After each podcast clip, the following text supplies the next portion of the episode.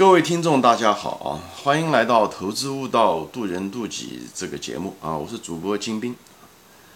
嗯，我们今天呢继续谈一己渡人啊的第二层含义啊！我在前面一个节目中谈过，就是一己渡人的第一层含义，就是人喜欢用自己的对这个世界的一些世界观也好、人生观也好、行为方式也好，来度测别人啊，喜欢别认为别人也是这么想的，所以。一个骗子总是觉得周围人都是骗子啊，都说谎话，因为他自己就喜欢说谎话，他也认为别人也说谎话啊，呃，这是正常的。啊，还有的人就是一个诚实的人，相对来讲他也觉得别人嗯也是诚实的，所以一个诚实的人容易受骗，也算是啊。嗯，一个喜欢抱怨别人的人，他对吧？他也是被别人抱怨最多的啊，所以这些东西都可以作为我们识别人的。看他的那种行为方式，基本上识别出来他是哪一类人的一种比较好的一种方法和技巧，这我就跟大家分享一下。所以，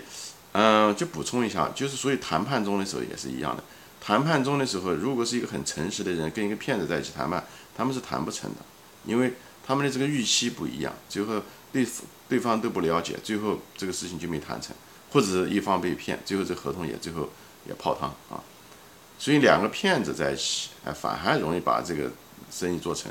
两个诚实的人也可以做成，但是这两个一旦错开，就很难成做成，就是这样啊，因为他们互相不理解、不了解，不了解的结果就是个悲剧啊，就是一个失败。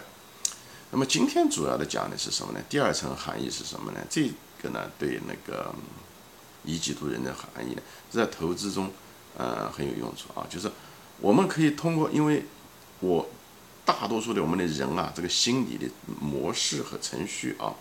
就是说，呃，因为进化的原因啊，其实我们的心理情绪的模式是跟大多数人是一样的啊，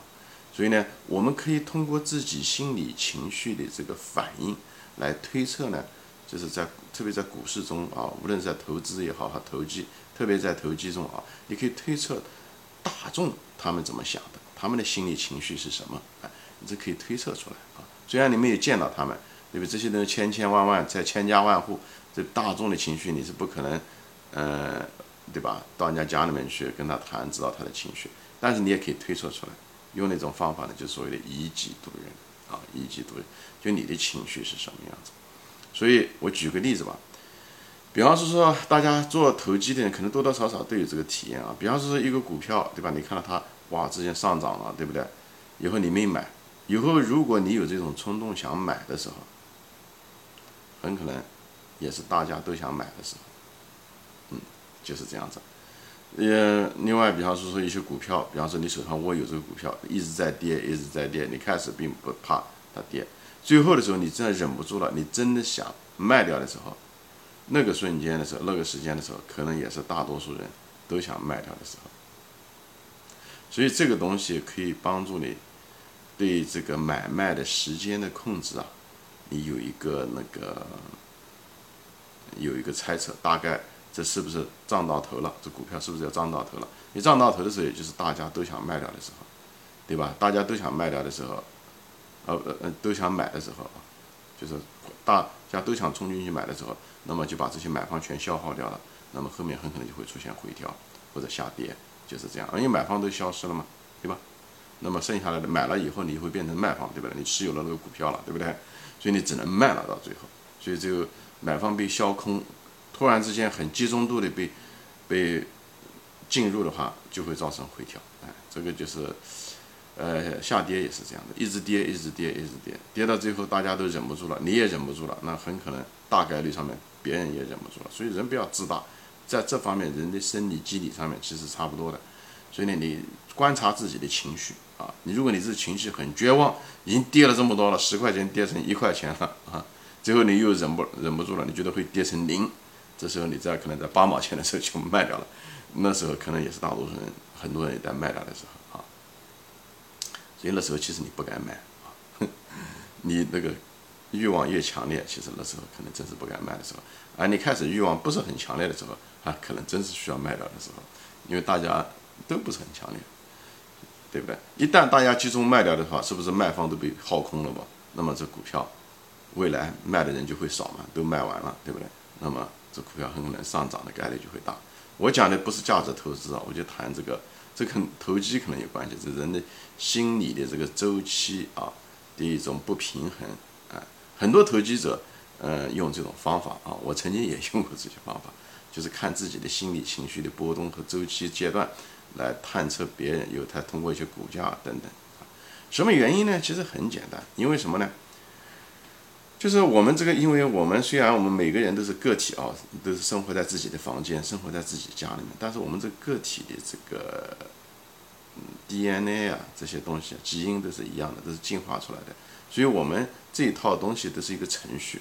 哎，它只是一个生理和心理程序而已。这个程序是很固定的。这就是为什么你看股价的波动，它是其实它是挺有规律的。牛市、熊市的转化，到了关键的时候，牛市的顶峰或者熊市的顶峰，人的情绪。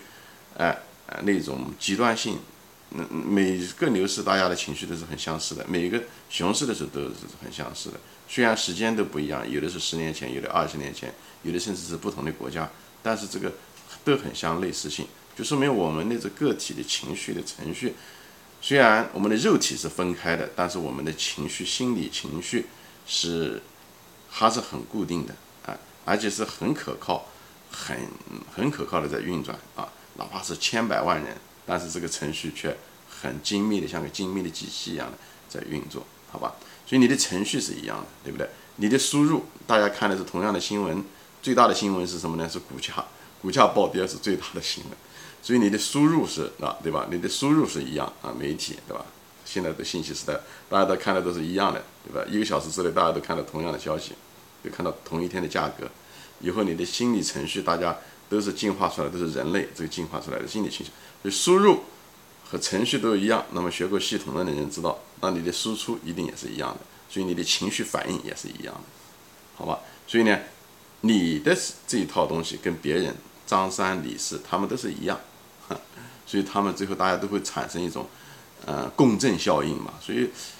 所以熊市到最底部的时候，那个疯狂的暴跌的时候，其实。都是因为大家的程序产生了共振，啊，啊，当然有些股票是因为那个被清仓啊，还有一个就是牛市到顶部的时候冲上去，特别在中国要非常明显。中国因为牛市比较短嘛，到顶峰的时候往上冲的时候，也是因为大家的情绪的共振，对不对？嗯，因为中国没有做那种做空嘛，所以它不存在逼空行情。那美国有逼空行情，那猛的往上跑。那中国那种。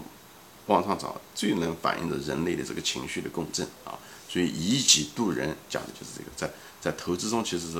啊投机吧，在股市中投机是很有用的一套方法，就在这啊，你看自己的情绪是不是出现了一种极端的情绪，这种东西越在特别的极端的情况下越情这种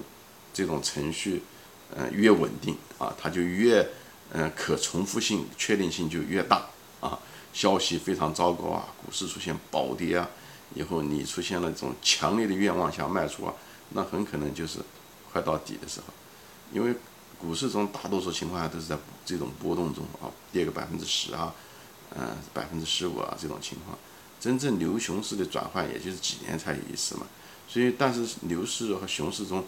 嗯，每两三个月就会出现这样的一个波动，而这种波动的时候，你就通过可以通过这种情绪周期，你就能够。看自己的情绪出现出现了一种极端情绪，你就知道大众是什么样。其实那时候就是该那种东西就该停止了。人情绪的极端化意味着未来很可能就是会出现反转，无论是从高往低转，还是从低往上转，哎，都有一点相似啊。